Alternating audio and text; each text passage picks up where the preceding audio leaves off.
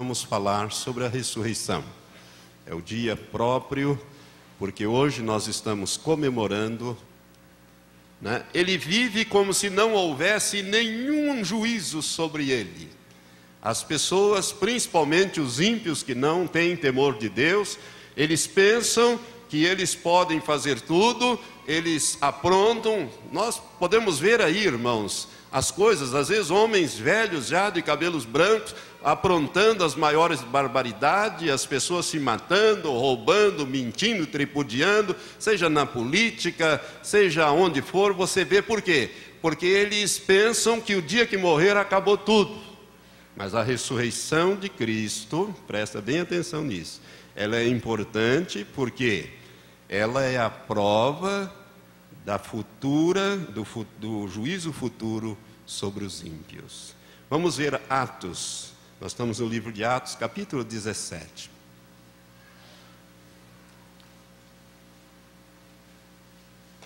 Como isto é verdadeiro, a ressurreição de Cristo vai trazer juízo sobre toda a carne.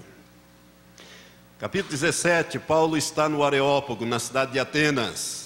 E ele está falando sobre o Deus desconhecidos para aqueles homens gregos ali no Areópago, nesse lugar que eu tive o privilégio de estar. E ali no versículo 30 e 31, Paulo diz assim, e esta palavra é importante.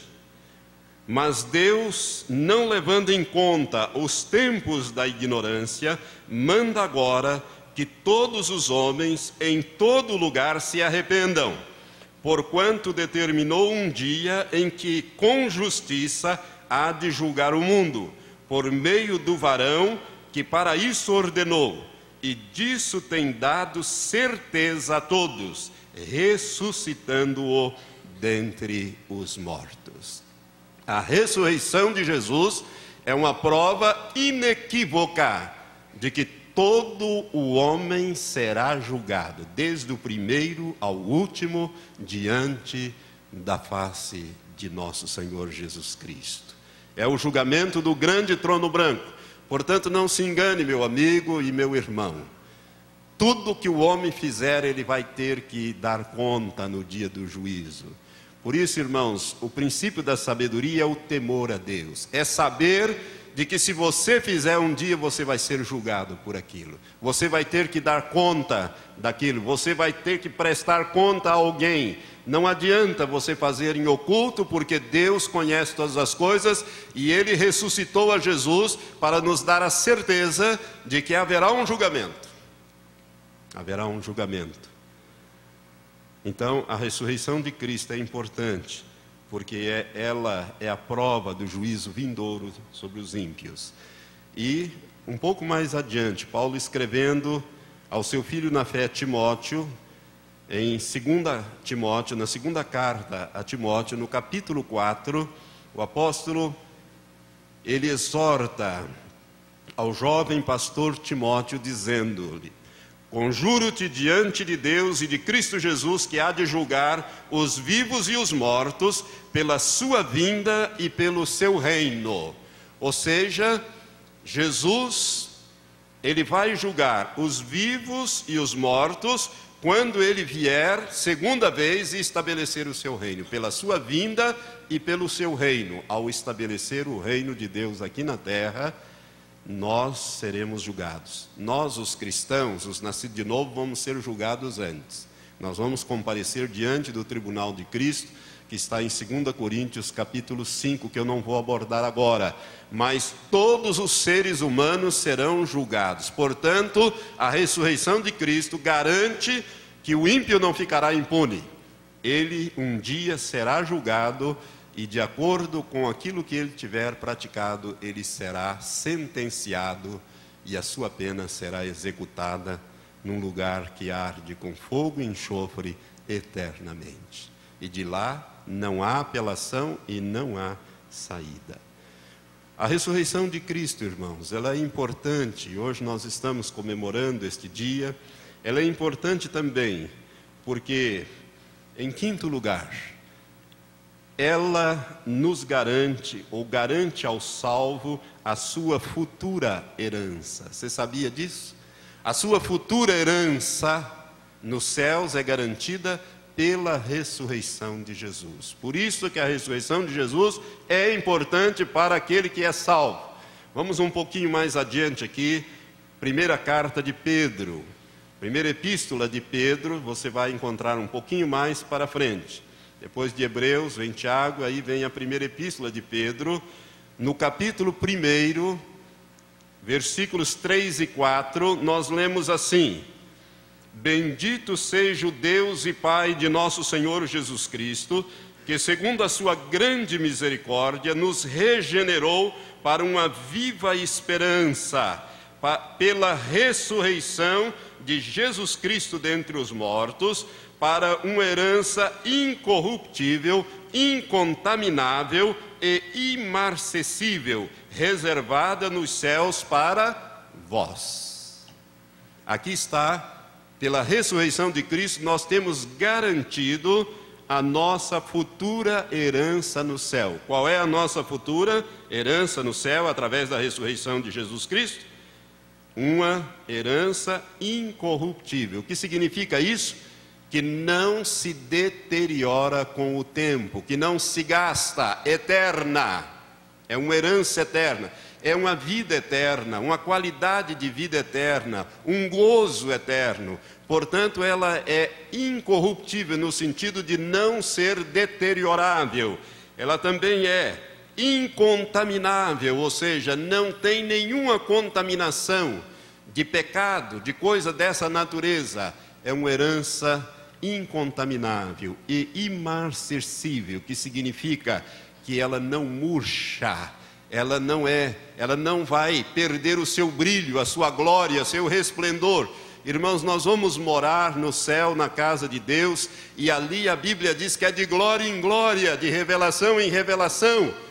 É uma coisa gloriosa. Por isso que o apóstolo diz: nem olhos viram, nem ouvidos ouviram, e nem que sequer subiu no coração do homem o que Deus tem preparado para aqueles que o amam. E a ressurreição de Cristo nos garante isto é a nossa herança.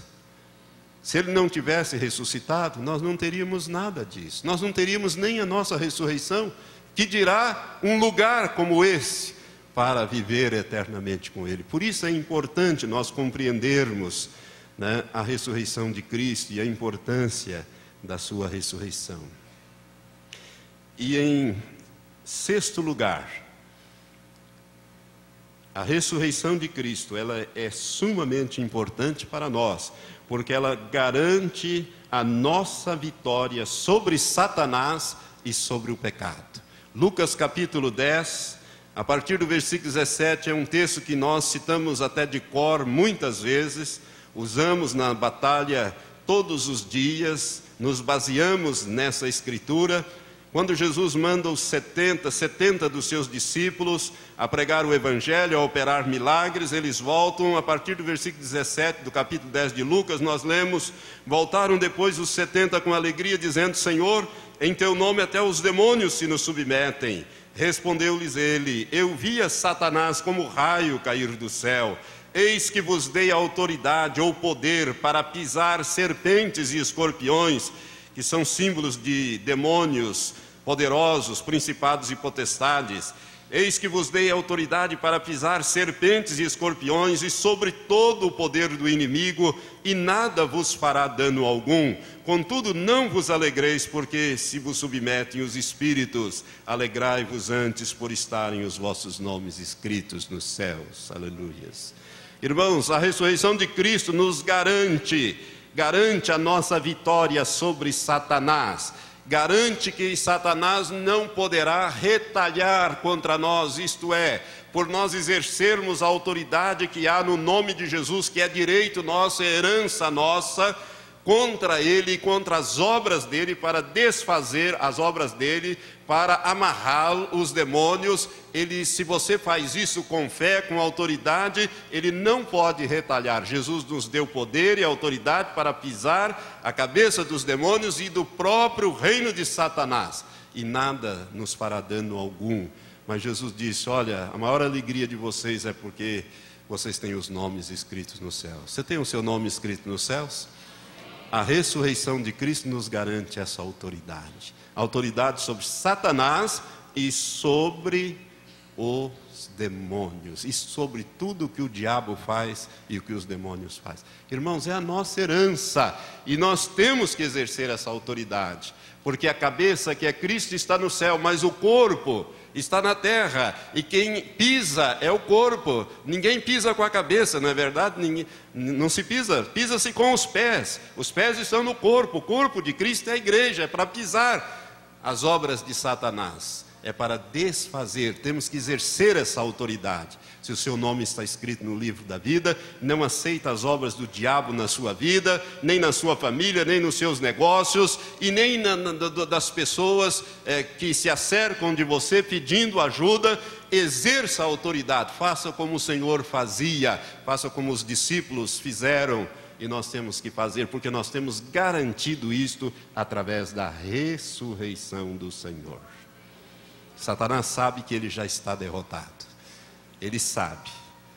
Por isso, aqueles demônios estavam naquele endemoniados, disseram aos filhos de, de Seva: Jesus conheço e sei quem é Paulo. Ele sabe quem é Jesus, ele conhece a Jesus e sabe quando nós exercemos a autoridade com fé, com determinação contra ele e as suas obras. Por isso, a ressurreição de Cristo é importante, porque ela nos garante a vitória sobre Satanás, mas também nos garante a vitória sobre o pecado. Vamos é, ver em Romanos, vamos voltar em Romanos capítulo 6. É muito importante esse texto, eu gostaria que você prestasse muita atenção nessa leitura, porque nós não temos que ser servos do pecado, não, irmãos. A ressurreição de Cristo nos garante vitória sobre o pecado. Capítulo 6 de Romanos, a partir do versículo 8 até o versículo 14, nós lemos assim: Ora, se já morremos com Cristo, cremos que também com Ele viveremos, sabendo que, tendo Cristo ressurgido dentre os mortos, já não morre mais, a morte não mais tem domínio sobre ele.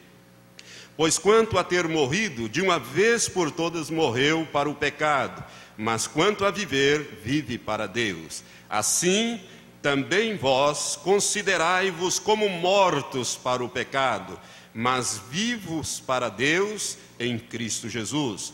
Não reine, portanto, o pecado em vosso corpo mortal, para obedecerdes às suas concupiscências ou cobiças nem tampouco apresenteis os vossos membros ao pecado como instrumentos de iniquidade, mas apresentai-vos a Deus como redivivos dentre os mortos, e os vossos membros a Deus como instrumentos de justiça.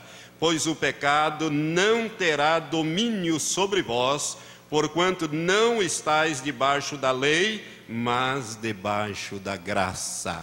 Amém? Diga assim: o pecado não pode e não deve ter domínio sobre mim, porque não estou debaixo da lei do pecado. Pela ressurreição de Cristo, eu estou debaixo da graça de Deus. Amém. Irmãos, isso é valioso, isso é tremendo. O ímpio não tem isso, não. O ímpio peca porque é da natureza dele. Ele é servo do pecado, mas nós não. Cristo morreu e ressuscitou. Você pode pecar, como pode rejeitar o pecado. É por isso que a Bíblia fala acerca de Jesus e fala acerca de nós que fazemos uma união mística com Ele. Que quando nós soubéssemos escolher o bem e rejeitar o mal, nós iríamos comer manteiga e mel. Não é o pão que o diabo amassou, não. É manteiga e mel. Está lá no livro de Isaías. A ressurreição de Cristo, irmãos, nos garante vitória sobre Satanás, os demônios e sobre o pecado que tão de perto nos rodeia. De sorte que é muito importante. E o sétimo e último ponto que eu gostaria de abordar. A ressurreição de Cristo, ela é importante, muito importante, porque ela garante a nossa ressurreição ou a nossa transformação quando ocorrer o arrebatamento da igreja. Amém? Quando houver o arrebatamento da igreja, se você, até lá, irmão, já tiver partido, como muitos estão partindo e já partiram, eles ressuscitarão, porque Jesus ressuscitou. E nós que estivermos vivos naquela ocasião, a ressurreição de Cristo nos garante não a ressurreição, mas a transformação para subirmos juntos, os ressurretos e os transformados, a encontrar o Senhor nos ares. Os textos nós já lemos várias vezes, mas eu gosto muito de ler, eu quero ler outra vez. Vamos ler novamente esses textos. 1 Tessalonicenses, capítulo 4. O apóstolo Paulo, ao escrever à igreja em Tessalônica, ele fala acerca do arrebatamento da igreja e como esse arrebatamento se dará aqui visto da terra. Em 1 Tessalonicenses, capítulo 4, a partir do versículo 13 até o versículo 18, nós lemos esta escritura muito importante. Diz assim o apóstolo Paulo: Não queremos, porém, irmãos, que sejais ignorantes acerca dos que já dormem, isto é, dos que já morreram, para que não vos entristeçais como os outros que não têm esperança. Porque se cremos que Jesus morreu e ressuscitou, assim também aos que dormem, Deus, mediante Jesus, os tornará a trazer, a trazer juntamente com Ele. Dizemos-vos, pois, isto pela palavra do Senhor, que nós, os que ficarmos vivos para a vinda do Senhor, de modo algum precederemos os que já dormem, porque o Senhor mesmo descerá do céu com um grande brado, e ouvida a voz do arcanjo ao som da trombeta de Deus, os que morreram em Cristo ressuscitarão primeiro, depois nós, os que ficarmos vivos, seremos arrebatados juntamente com eles nas nuvens, ao encontro do Senhor nos ares, e assim estaremos para sempre com o Senhor. Portanto, consolai-vos uns aos outros com estas palavras. É assim que será, irmão. Se você estiver vivo, se eu estiver vivo, se nós estivermos vivos, nós seremos transformados. E o texto que nos fala dessa transformação é 1 Coríntios capítulo 15, volte lá em 1 Coríntios, capítulo 15, versículos 50 até o 52. O apóstolo Paulo, então, aqui, ele nos dá uma luz maior, dizendo: Mas digo isto, irmãos, que carne e sangue não pode herdar o reino de Deus, isto é, a vida física como nós a temos hoje, um corpo físico, carne e sangue. Não pode herdar o reino de Deus, nem a corrupção herda a incorrupção. Eis aqui vos digo um mistério: nem todos dormiremos, isto é, nem todos morreremos, mas todos seremos transformados no momento, num abrir e fechar de olhos ao som da última trombeta. Porque a trombeta soará e os mortos serão ressuscitados incorruptíveis e nós seremos transformados. Aleluias. A ressurreição de Cristo nos garante, irmãos, que nós haveremos de participar ou da ressurreição dos santos, ou haveremos de ser transformados por ocasião do arrebatamento. E como é que nós seremos? Mais uma vez, o texto bíblico que eu gostaria de ler, por último, está em Filipenses. Filipenses, capítulo 3, os dois últimos versículos 20 e 21 diz assim: Mas a nossa pátria está nos céus, donde também aguardamos o Salvador, o Senhor Jesus Cristo, que transformará o corpo da nossa humilhação para ser conforme o corpo da sua glória. Como é que vai ser? Jesus virá, dará a palavra de ordem, os que morreram em Cristo ressuscitarão primeiro, os que estiverem vivos serão transformados para termos, para sermos, termos um corpo semelhante ao corpo que Jesus ressuscitou com ele, ao corpo da sua glória. E aí subiremos a encontrar o Senhor nos ares. Tudo isso nos é garantido pela ressurreição de nosso Senhor e Salvador Jesus Cristo. Amém? Coisa gloriosa é a, é é a ressurreição de Cristo, irmãos. ela tem significados profundos para o cristão. Ela nos enche de gozo, de alegria. Por quê? Porque um dia, se eu morrer, eu vou ressuscitar, não para a ressurreição da condenação, mas para a ressurreição da vida, da vida com Deus. Amém? Mas se eu tiver o privilégio, você também, de estarmos vivos quando o Senhor Jesus virá, quando Ele vier, nós vamos ouvir a voz do Senhor. Você vai ser convocado, seu nome vai ser pronunciado. Ele vai dizer: Valtenir Pereira Porto, pode ter outro por aí, né? Chegou a hora, suba. Oh glórias! Instantaneamente nós seremos transformados e subiremos para encontrar o Senhor nos ares. E assim estaremos para sempre com o Senhor. Ah, irmãos, tudo isso fica para trás. Todas essas, essas coisas horrorosas, boas e ruins, ficam tudo para trás. E nós vamos estar para sempre com o Senhor. Vamos conhecer face a face aquele que nos deu a vida, aquele que morreu por nós, aquele que desceu ao inferno, aquele que pagou o preço da nossa redenção. Vamos ficar em pé. Eu quero fazer uma coisa diferente hoje. Eu não vou chamar o pastor Matias, mas vou chamar os irmãos do louvor para louvar a Deus. Pastor Matias não vai orar por você. Você vai louvar a Deus. Você ouviu acerca da ressurreição de Cristo, do significado da ressurreição. E eu quero te dar agora uma palavra, uma palavra de fé.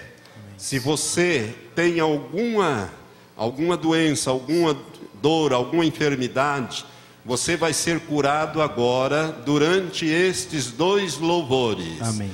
Nós vamos louvar a Deus. Você abre a sua boca e louve ao Senhor, porque Jesus ele quer ser glorificado, ele morreu e ele merece a nossa adoração.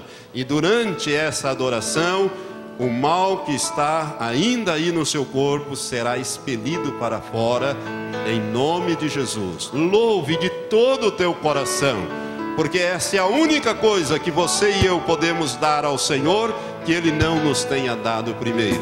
Nós vamos cantar dois louvores seguidos. E no final desses louvores, nós vamos nos abraçar uns aos outros. Você vai abraçar as pessoas, né? E o culto estará terminado e o Senhor será exaltado e você irá em paz, porque o Senhor vai operar os milagres agora. Aleluias.